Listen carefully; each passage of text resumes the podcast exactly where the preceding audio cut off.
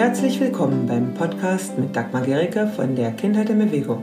Dein Podcast für ein bedürfnisorientiertes und entspanntes Familienleben.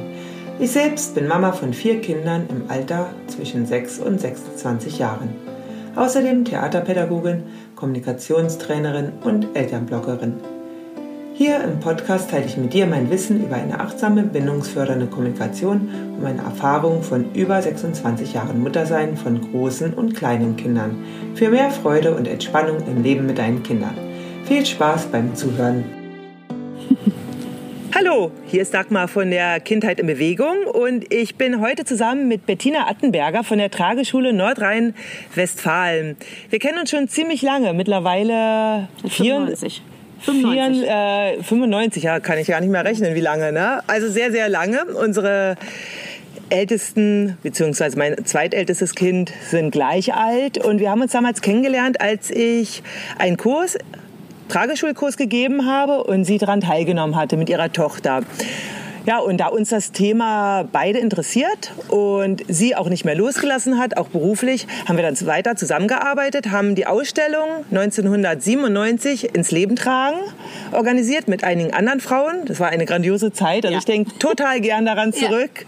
Ja, also wir waren ein fantastisches Team und das war einfach getragen von der Begeisterung äh, ja, getragen. Getragen mhm. von der Begeisterung für unsere Kinder, für die Idee, mehr Körperkontakt, mehr Innigkeit, mehr Bindung für Kinder zu schaffen und denen einen guten Start ins Leben zu ermöglichen und vor allem auch Frauen zu ermöglichen, ein selbstbestimmtes Leben mit ihren Kindern zu führen, weil für uns war Tragen immer der Schlüssel zu einem selbstbestimmten Leben. Okay, Bettina, was mich total freut, ich hatte ja dann eine Zeit, in der ich dann erstmal ausgestiegen bin aus dem Tragethema und du hast es weitergetragen, dieses Thema, in die Welt. Das freut mich total, weil die Ideen, die wir damals haben, die finde ich bei dir so weiter. Und erzähl doch mal, wie das dann kam, als du dann, du bist dann weggezogen von Berlin. Was hat sich bei dir damals so entwickelt? Wie kam das? Die ersten, äh, Anf ja, die ersten Sachen, die ich dann gemacht habe außerhalb von Berlin, waren in einer Hebammenpraxis in Essen. Die hatten mich ja dann angefordert, waren von dem Thema total fasziniert und haben gesagt, wir möchten gerne, dass auch Schulungen im Ruhrgebiet stattfinden. Ja. Und da bin ich von Berlin aus öfter hingefahren und habe da Wochenendkurse angeboten, am Anfang nur für Eltern. Und da hat es dann angefangen mit der Multiplikatorenarbeit. Mhm. Und das habe ich 98 in Düsseldorf mir langsam dann so ganz langsam, muss man sagen, meine eigene kleine Trageschule aufgebaut. Mhm. Genau immer mit dem Gefühl, dass es äh, ja, natürlich Körperkontakt und Bindung, aber dass es auch eine lebensrettende Situation sein kann, die Eltern und Kinder äh, am Leben hält. Weil ich kann ja selber sagen, durch die Geburt meiner Tochter, die sehr krank war die ersten zwei Jahre, ist das unser Rettungsring gewesen. Was war da? Also was war da? Ja, sie hatte so? ja, die hatte ja einen Reflux, die hatte äh, über 22 Mittelohrentzündungen, mhm. war also ständig krank, auch durch ein damals noch unerkanntes KISS-Syndrom mit Organbeteiligung und so weiter. Und ich weiß bis heute nicht, was ich ohne das Tragen gemacht hätte. Mhm. Also das ist einfach eine große Hilfe gewesen, auch in Berlin durch den Transport immer wieder in Krankenhäuser zu Kinderärzten und so weiter. Das, und das Kind zu beruhigen, was ja unter Schmerzen litt, was unter Unwohlsein litt und trotzdem das Gefühl zu haben, okay, ich kann auch mal was für mich machen. Ich habe die Hände frei, mhm. ich kriege trotzdem noch irgendwas zu essen gemacht, ich kriege trotzdem noch einen Tee gekocht, mhm. ich kann einkaufen gehen mit dem Kind auf dem Rücken. Und bei Refluxkindern ist es eben auch wichtig, dass sie in der aufrechten Position gehalten werden. Das kannte ich Gott sei Dank vorher schon durch einen Auslandseinsatz 1988, wo ich mit dem Tragen begonnen habe in einer Kita und auch mit einem Kind mit einem ganz starken Reflux.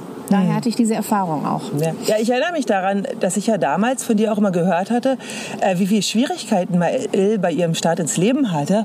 Und ich Mael ja als völlig, äh, ich will mal sagen, normal empfunden hatte, ja, sogar als fittes Kind. Und ich war da immer so, dann dachte ich mal, wow, das ist so mhm. klasse, ja, was so, äh, wie du Mael helfen konntest, mit ihren Schwierigkeiten gut im Leben anzukommen. Ja. Also das hat mich damals auch sehr beeindruckt.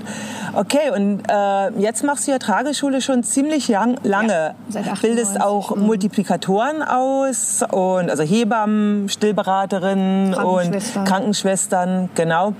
Äh, wenn du jetzt mal so die Philosophie deiner Trageschule in einigen Worten beschreiben würdest, wie würdest du das machen?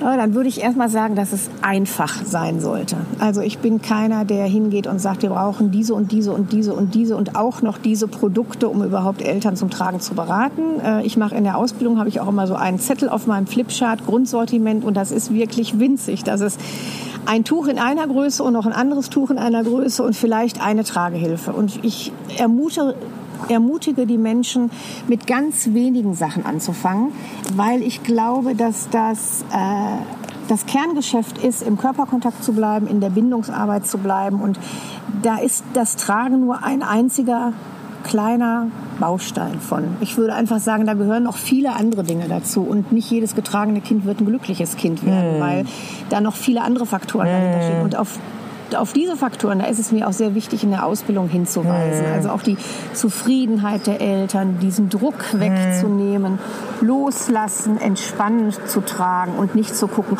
um Gottes Willen, gibt es ja noch eine andere Trage, die vielleicht besser für mein Kind gewesen wäre. Oder habe ich jetzt was falsch gemacht? Oder habe ich mein Kind kaputt gemacht, mhm. weil ich bei Facebook gelesen habe, da gibt es doch noch eine andere Tragehilfe. Also im Grunde geht es dir darum, Entspannung in die ganze Geschichte ja. zu bringen, dass die Eltern sich sicher fühlen genau. und dass sie vor allem auch entspannt mit ja, ihrem Kind genau. sind.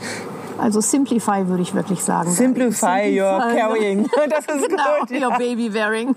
Simplify your baby Ja, genau. Baby das eher so okay. Meins. Ja, das ist doch echt sehr schön. Äh, ja, Bettina, wo können sich denn die Leute mal an dich wenden? Also äh, du bist ja vor allem für äh, Multiplikatoren, also oder auch für Menschen, die jetzt eine, ähm, tra die Trageberaterin werden wollen, äh, Ansprechpartnerin. Bist aber auch spezialisiert für Frühgeborene, die getragen werden, soweit ich weiß, Kinder. und behinderte mhm. Kinder. Also ähm, kannst du noch mal kurz äh, äh sagen, wo dich die Leute erreichen können? Ja, einmal habe ich die Homepage äh, www.trageschule-nrw.de und äh, es gibt auch eine Seite auf Facebook. Und auf der Homepage findet ihr alle Kontaktadressen, Telefon, E-Mail-Adresse und so weiter. Ich bin für jede Anfrage offen. Ähm, man kann auch mit mir per Mail einen Telefontermin ausmachen, um sich dann persönlicher beraten zu lassen. Äh, ich habe ein großes Netzwerk mittlerweile, das man dann eben auch abfragen kann, wenn spezielle Fragen sind. Äh, spastische Kinder zum Teil, taube Kinder, die eben auch, äh, oder sagen wir mal so, Kinder mit Hörschwierigkeiten profitieren auch enorm vom Tragen, nämlich durch diese Körpernähe und dass sie auch die Töne der Sprache über die Knochen erfahren und nicht nur in einer Distanz von ein bis zwei Metern oder Kinderwagen. Also wenn da spezielle Anfragen sind, auch gerne per Mail einen Telefontermin mit mir ausmachen. Der ist immer kostenlos und die Beratung können wir dann individuell anpassen. Ja, super. Ich kann Bettina auch nur total empfehlen. Also sie ist echt eine langjährige Freundin von mir auch und ich weiß, das, was sie macht, ist richtig gut. Okay. Dankeschön. Ja, dann auf Wiederhören. Tschüss. So, das war's für heute. Wenn dir diese Episode gefallen hat, dann freue ich mich über Kommentare und über ein Abo. In den Shownotes findest du weiterführende Links und Hinweise. Bis zum nächsten Mal.